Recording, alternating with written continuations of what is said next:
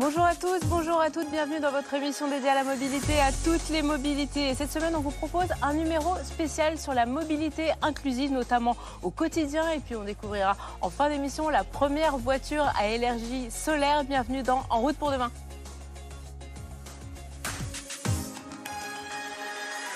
En route pour demain. Présenté par Pauline Ducamp sur BFM Business et Tech Co. Évoquer toutes les nouvelles formes de mobilité, c'est le credo d'en route pour demain. Mais pour certains, se déplacer au quotidien, bah, c'est pas forcément euh, une situation euh, facile. C'est pas simple quand on a des difficultés pour marcher, quand on se déplace en fauteuil. Et ces situations difficiles, eh bien, elles se rencontrent aussi bien dans les grandes agglomérations que dans les zones périurbaines ou à la campagne. Julien Bonnet, bonjour. Bonjour. Tu es journaliste automobile pour BFM Business. Alors, est-ce que les constructeurs prennent en compte ces difficultés pour permettre bien à ces personnes de se déplacer plus facilement facilement alors les constructeurs automobiles, finalement, d'une manière euh, directe, pas vraiment. En fait, ça va plutôt passer par euh, des entreprises spécialisées dans la transformation de véhicules. Hein. Donc si on reste voilà, dans le transport euh, par voiture, on va avoir tout d'abord des aménagements qui vont permettre de transporter une personne à mobilité réduite, en fauteuil roulant par exemple, c'est le, cas bien sûr qui parle à, tout le monde. Donc dans des vannes aménagées, on va pouvoir faire entrer une ou plusieurs personnes en fauteuil avec une rampe et l'espace nécessaire et sécurisé à bord bien sûr. mais il existe aussi des systèmes un peu plus euh, euh, simple, on va dire, euh, d'utilisation. Donc un système qui est baptisé Caroni et qui permet en fait d'installer à bord la personne qui est en fauteuil roulant, mais en fait le siège du fauteuil euh, va pouvoir se greffer directement à la place du siège conducteur à l'avant, par exemple. Euh, donc ça, c'est vraiment pratique il n'y a pas d'opération de levage assez longue, etc. Ouais, c'est plus efficace et plus simple d'utilisation. Et après, en fait, il suffit de ranger le châssis euh, du siège, donc avec les roues qui occupent un volume relativement limité, Bien sûr. dans le coffre, par exemple. Euh, donc ça, donc ça c'est une solution qui est, qui est intéressante. Et, et, après, il y a même aussi des aménagements qui permettent euh, dans le van bah, d'aller jusqu'à euh, l'espace avec le siège euh, conducteur qui est complètement vide. Et donc là, on peut aller même avec un conducteur qui sera lui-même en fauteuil roulant. Et ça m'amène finalement à la deuxième grande catégorie. C'est là où la personne à mobilité réduite, elle va, elle va conduire en fait directement le véhicule. Et, et donc dans le cas où, par exemple, elle est tétraplégique, bah, forcément, elle a ses membres inférieurs qui sont qu'elle va plus pouvoir utiliser. Et donc là, finalement, on a des installations euh, qui, vont réunir les commandes bah, à la main. Euh, par exemple, donc au niveau du volant, euh, donc par exemple avec un cercle euh, qui va être installé sur le volant, sur lequel on va appuyer pour faire l'accélération avec un ressenti apparemment très bon, donc qui va permettre. Et on pourra freiner du coup aussi directement au volant. et il y a vraiment différentes différents aménagements possibles. Hein. On peut avoir une, une sorte de télécommande aussi au niveau du, du volant, des, des leviers. Enfin vraiment, ces préparateurs, ils vont bien sûr chercher à s'adapter à tous les handicaps, à toutes les formes bien sûr de difficultés pour pour se servir de ces membres. Et il y a, y a, la version aussi inverse qui peut euh, paraître surprenante, mais si on a vraiment une paralysie bah, des membres supérieurs, on a vraiment des systèmes aussi qui permettent de tout gérer au pied dont euh, la direction, donc avec un volant qui se euh. situe au niveau du pédalier, qui est une, sorte de disque en fait qui est installé entre les pédales. Et donc là, l'utilisateur va assez simplement pouvoir comment bah, changer de direction et utiliser bien sûr les pédales là pour le coup normalement. Et donc finalement, il n'y a pas, euh, enfin, ce qui est bien avec toutes ces solutions, c'est que on pense à l'adapter sur, à l'adaptation sur les voitures euh, de tous les jours, mais finalement, si on est un amateur de voitures sportives, de conduite sportive, ben, on peut continuer de pratiquer euh, sa passion. Oui, complètement. Il y a pas mal d'exemples en fait. donc il y a par exemple la belle histoire de, de, ce pilote danois qui est handicapé depuis 1999 après un accident de moto. Ben, on sait que c'est souvent lié en plus potentiellement à sa passion. Oui, à sa pratique du sport automobile. Exactement. Ou, ou un banal entre guillemets accident de voiture et on sait que malheureusement ça a souvent euh, des conséquences assez graves mais derrière il faut bien sûr continuer à, se déplacer. Ou là en l'occurrence pour ce pilote danois bah euh, comment il a les jambes paralysées mais il roule quand même en Ford GT donc la supercar de Ford.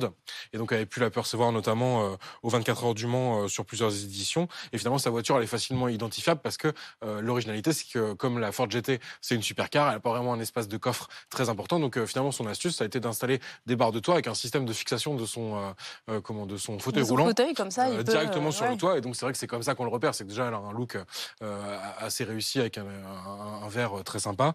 Et, et en plus, voilà, on devine forcément le fauteuil roulant sur le toit. Et en faisant mes recherches finalement sur les préparateurs justement de véhicules comme ça, il y avait pas mal d'exemples donc de, de, de, véhicules de type voilà, Ferrari, Lamborghini, Nissan GTR, qui avaient tous les, les aménagements nécessaires pour s'en servir, destinés à des personnes à mobilité réduite. En l'occurrence, bah, c'était une entreprise qui s'appelle K Automobilité, voilà, qui a une petite série comme ça de, de, de créations originales et dédiées voilà aux, aux, aux propriétaires de, de, voitures très puissantes. Ça, c'est le côté plutôt assez sympathique et finalement qui permet d'évangéliser ces systèmes auprès auprès de la population de manière plus large. Mais on se rend compte que finalement, le, le gros souci quand on se déplace pas en voiture, mais qu'on veut se déplacer en transport en commun, bah, c'est que c'est vraiment la galère à partir du moment où on n'est pas totalement 100% valide. Oui, clairement, c'est une problématique qui, qui, remonte assez régulièrement. J'ai retrouvé une étude relativement récente en région parisienne qui montrait qu'en fait, en grande couronne, les personnes en situation de handicap reconnues, elles sont trois fois plus nombreuses que les autres à vivre dans un ménage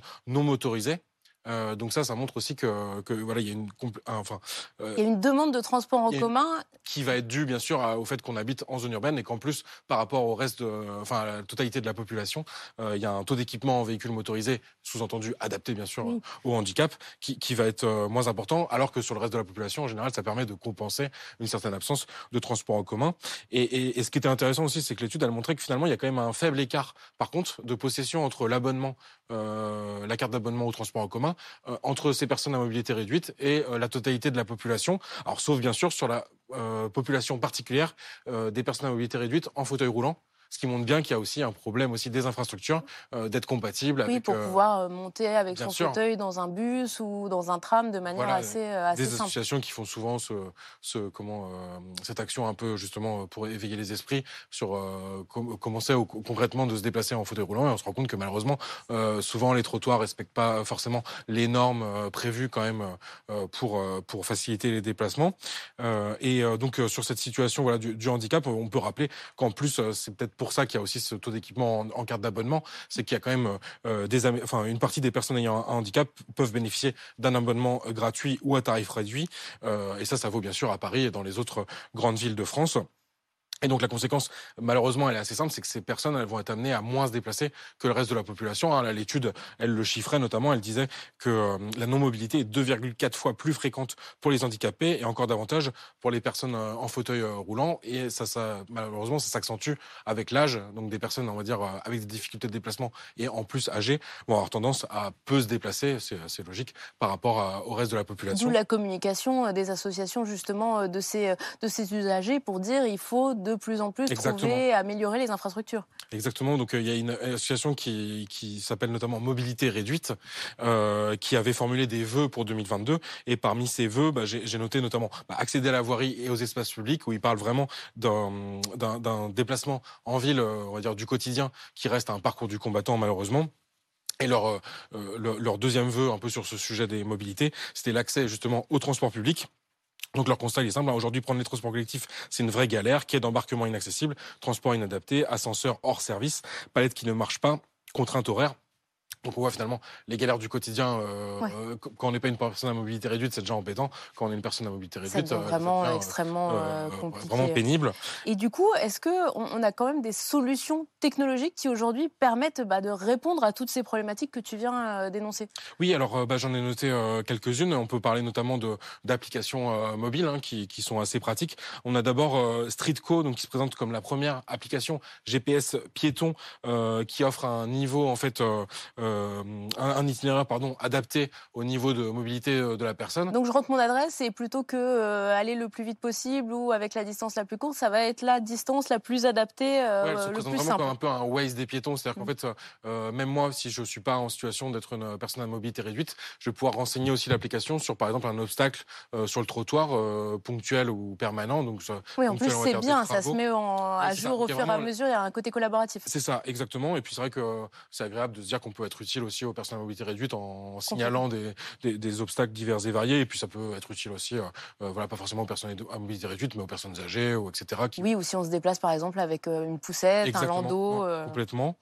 Et, et, une autre idée que je trouvais aussi super intéressante, c'est pour les personnes non voyantes ou malvoyantes, avec là justement une application dédiée en transport en commun. Donc j'en ai retrouvé deux. Il y a Evility à Marseille et EasyMob en Ile-de-France. Leur principe, il est un peu similaire, c'est-à-dire qu'en fait, vous allez être guidé bien sûr à la voix euh, mais avec des indications euh, très précises en fonction de la, géolocalisation. Plus ça va se servir de la caméra du téléphone pour repérer l'environnement pour la personne euh, malvoyante. Le téléphone ensuite, bah, grâce aux différentes applications, va pouvoir envoyer les différentes infos. Et c'est vrai que ça, a l'air vraiment agréable pour les personnes qui s'en servent parce que vous allez vraiment avoir des conseils assez précis. Ça a été construit en collaboration, on va dire, avec des, personnes non voyantes.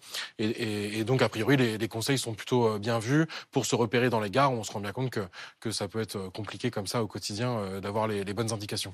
Et puis il y avait juste une dernière petite solution, c'était euh, Padam Mobility que tu avais repéré aussi, qui pouvait permettre euh, une start-up francilienne de justement d'apporter des solutions digitales. Oui, complètement. Bah, donc c'est une start-up française qui existe depuis 2014, et eux en fait ils proposent des solutions digitales de, transport, donc plutôt destinées on va dire aux opérateurs de transport locaux pour du transport à la demande, donc on va dire pour fluidifier comment les réseaux par exemple les lignes de bus euh, donc, euh, on sait que le gros problème, par exemple, des lignes de bus, c'est d'avoir des, bus vides à certains moments. Euh, des fois, bien sûr, une, forte demande. Voilà ça. Donc, eux, en fait, leur rôle, c'est d'avoir vraiment une sorte d'expertise numérique pour essayer de renseigner les flux, etc. Et ils ont une offre destinée donc à ce qu'on résume sous l'acronyme TPMR. Donc, c'est vraiment transport destiné aux personnes à mobilité réduite.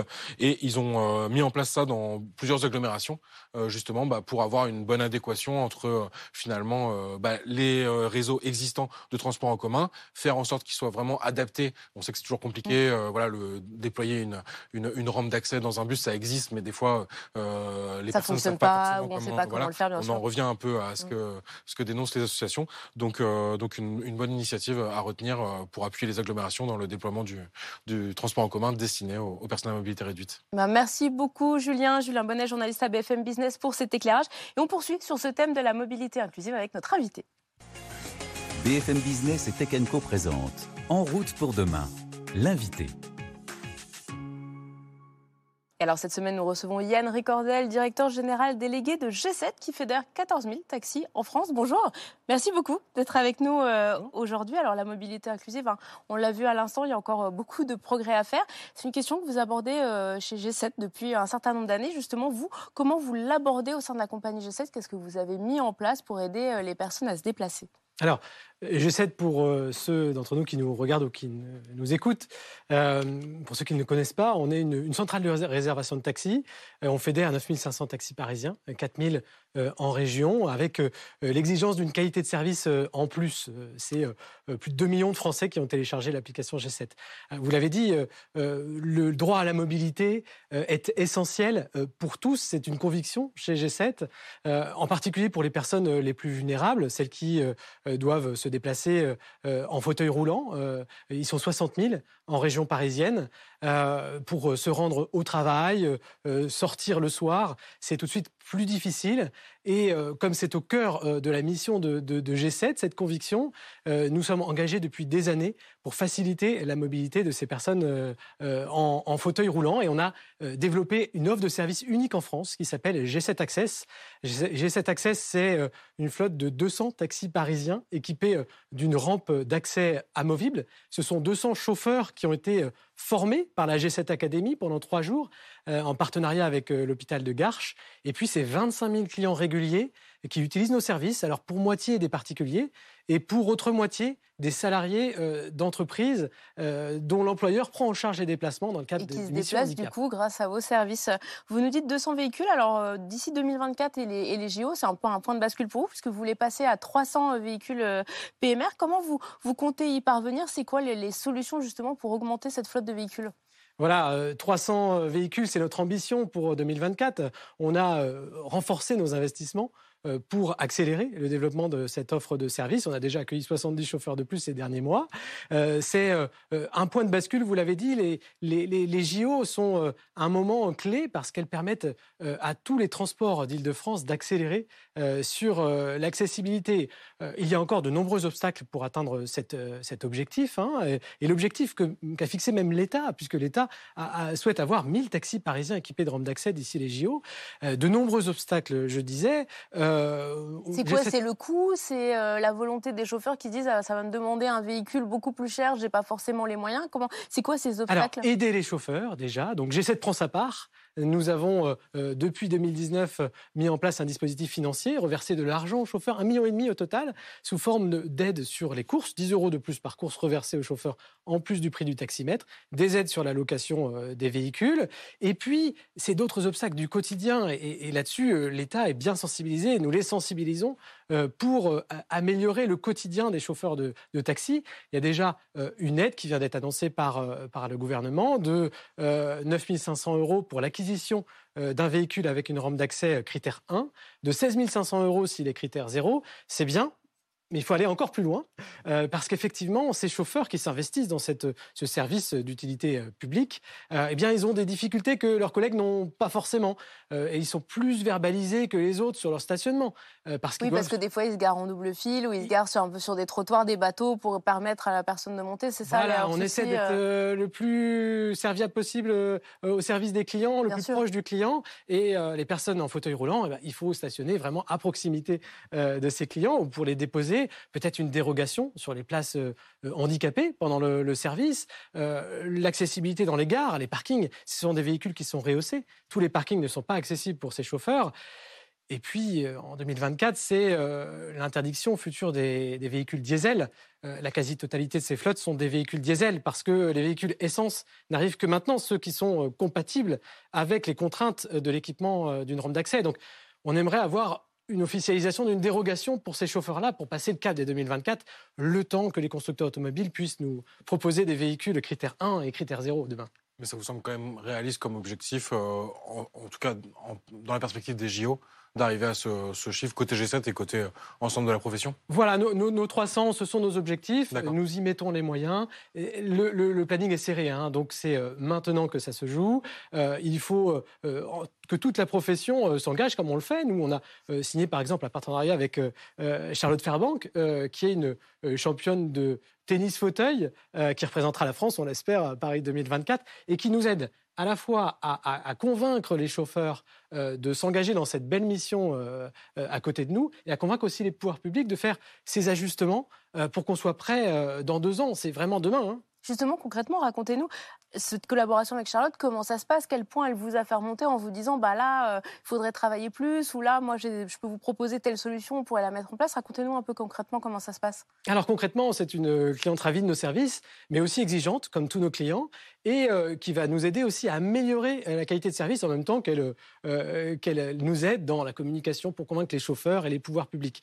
Elle nous a par exemple sensibilisés à la nécessité de former nos chauffeurs au-delà des 200 chauffeurs équipés de rampes d'accès aux situations de handicap, pas forcément de personnes en fauteuil roulant non pliable, mais aussi en fauteuil roulant pliable ou d'autres formes de handicap. Et donc nous sommes avec elle en train d'organiser, de, de, tourner des capsules de formation et d'organiser ces formations pour former l'intégralité de la flotte G7 aux euh, situations euh, de handicap, euh, des personnes à mobilité réduite et aussi des personnes malvoyantes. Ça, ce sont des programmes que nous sommes en train de mener avec elles pour le tout début d'année prochaine. Alors, on a parlé de ces 300 véhicules hein, en région parisienne où auront lieu les JO, mais pour le reste de la France, qu'est-ce que vous prévoyez pour vos chauffeurs en région? L'ambition aujourd'hui, elle est concentrée autour de la région parisienne. Pourquoi? Parce que euh, à la fois c'est les Jeux Olympiques et Paralympiques qui se situeront à Paris, et donc là on a les moyens de fédérer et de mobiliser euh, l'État, les pouvoirs publics, les autorités pour avancer, et aussi parce que c'est un, centre névralgique des déplacements euh, quand on doit se déplacer, y compris pour aller d'un point A à un point B en province. On passe souvent par Paris. On a nos partenaires en, province qu'on sensibilise aussi à ces situations de handicap auprès desquels on va déployer nos, modules de formation pour les sensibiliser à ces situations de handicap et voir avec eux comment on peut euh, lever les obstacles qui existent aujourd'hui euh, pour généraliser ces solutions. Dans Route pour demain, on parle souvent du véhicule autonome, donc là on n'en a pas parlé dans le, cadre potentiellement des véhicules pour transporter des personnes à, mobilité réduite, mais plus globalement, comme ça intéresse euh, potentiellement toute la population, c'est quelque chose que vous avez en réflexion chez G7, l'avenir un peu du véhicule autonome ou, très assisté, on va dire? Alors les véhicules deviennent de plus en plus assistés, ça c'est pas une, nouveauté, mais le cœur de métier du taxi, c'est le service, le service à la personne, et euh, au travers de ce service G7 Access, on voit comment l'humain est clé au-delà de la conduite.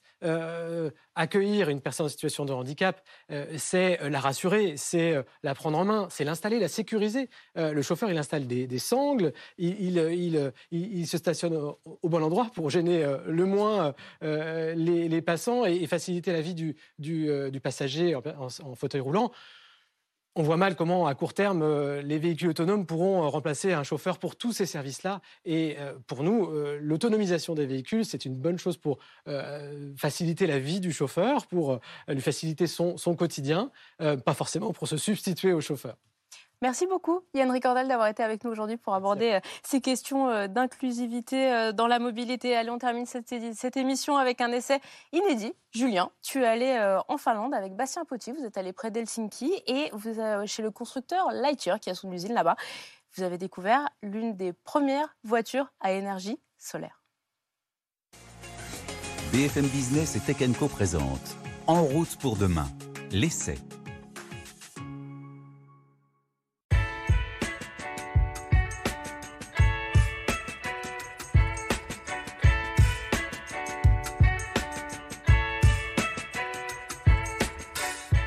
En Finlande, à environ 3 euh, heures de route d'Helsinki, que se finalise un des projets les plus euh, intéressants de l'automobile actuellement. Lightyear, donc une start-up fondée en 2016 aux Pays-Bas, vient de démarrer la production de son premier modèle de grande série, donc la Lightyear Zero. L'ambition, elle est simple, hein, c'est de proposer la première voiture 100% électrique et capable de se recharger à l'énergie solaire. Donc elle est produite ici par l'entreprise finlandaise Valmet qui a travaillé déjà pour des grandes marques automobiles comme Mercedes ou dans le passé Porsche ou encore Fisker une inauguration en grande pompe avec euh, notamment la présence euh, bah, des directeurs généraux bah, de Valmet ou encore de Lightyear et l'ambassadeur des Pays-Bas en Finlande. On part tout de suite euh, découvrir la ligne de production de ce qui se présente comme la première voiture solaire.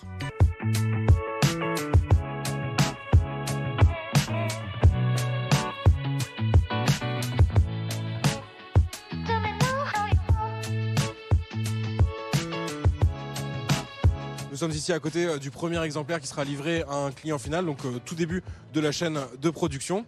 Pour rappel, le projet Lightyear, en fait, il consiste à proposer une grande berline euh, très efficiente. Donc ça repose finalement sur une batterie qui va être d'une taille relativement modeste, 60 kWh, pour justement ce format de véhicule. Mais en fait, Lightyear, ils ont d'autres atouts pour améliorer l'autonomie. On en parle tout de suite. La Lightyear Zero va aussi chercher à modérer énormément sa consommation, donc ça passe déjà par un poids limité. Hein. Elle fait moins d'une tonne 6 euh, sur la balance, donc ce qui est finalement relativement léger pour une grande berline 100% électrique.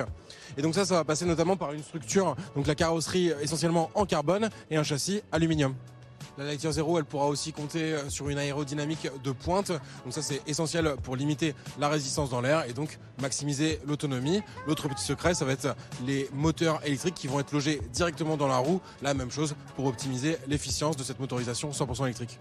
Le premier atout majeur et sur lequel communique abondamment euh, Lightyear, bah, ça va être finalement ce toit solaire qui se prolonge finalement sur la lunette arrière et sur le capot. Donc on a un total de 5 mètres carrés de surface photovoltaïque qui vont permettre finalement de récupérer l'énergie solaire pour la transformer en électricité. Donc c'est dur d'estimer comme ça, mais on peut estimer qu'on peut récupérer 70 km par jour en laissant la voiture bien sûr euh, garée au soleil. Même chose bah, sur une consommation, on va dire, euh, quotidienne. Dans un pays comme les Pays-Bas, on nous expliquait qu'on pouvait a priori compter sur 50% de la charge qui serait assurée par cette énergie solaire, quand l'autre 50% bah, sera par de la charge classique en se branchant. Lex Oufsloot, directeur général et cofondateur de Liker, nous explique les enjeux de ce début de production.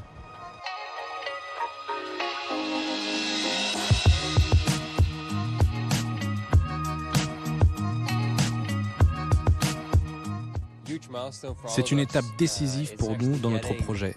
Cela revient à lancer une nouvelle technologie, un nouveau concept de véhicule en production. Et ça a été un parcours du combattant, mais au final, c'est gratifiant d'y être parvenu. C'est dur de donner un chiffre précis pour notre production en 2023, mais nous allons produire une voiture par semaine et nous allons chercher à atteindre 5 par semaine rapidement. Nous voulons montrer que nous savons produire une voiture qui n'a pas besoin de se brancher pendant longtemps. Nos clients vont les conduire à travers l'Europe. et nous allons apprendre beaucoup pour porter ce concept sur un marché plus grand. Si vous avez besoin de moins de batteries, vous êtes davantage dans une démarche de développement durable car la production génère encore beaucoup de CO2. Et en même temps, avec les capacités limitées pour produire des batteries, vous pouvez doubler le nombre de voitures produites avec le même nombre de batteries. Et ça, je pense que c'est un avantage important. Et c'est sur ça que nous nous concentrons. Nous voulons atteindre le million de véhicules le plus rapidement possible et cela passe bien sûr par d'autres marchés que l'Europe comme les États-Unis. Il y a aussi des pays avec un manque d'infrastructures de recharge et où la voiture solaire peut être une vraie solution d'avenir.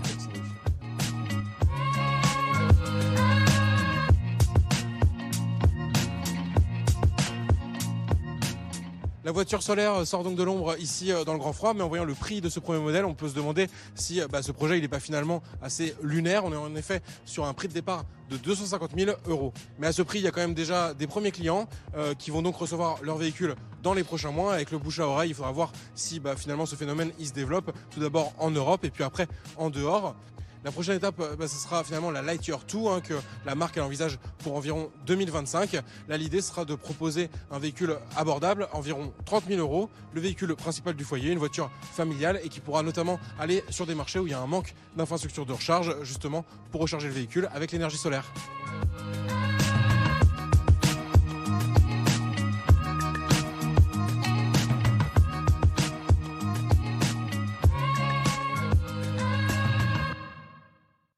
C'est déjà la fin de ce numéro d'En route pour demain. Merci à tous de nous avoir suivis sur BFM Business et Tech Co. À la semaine prochaine.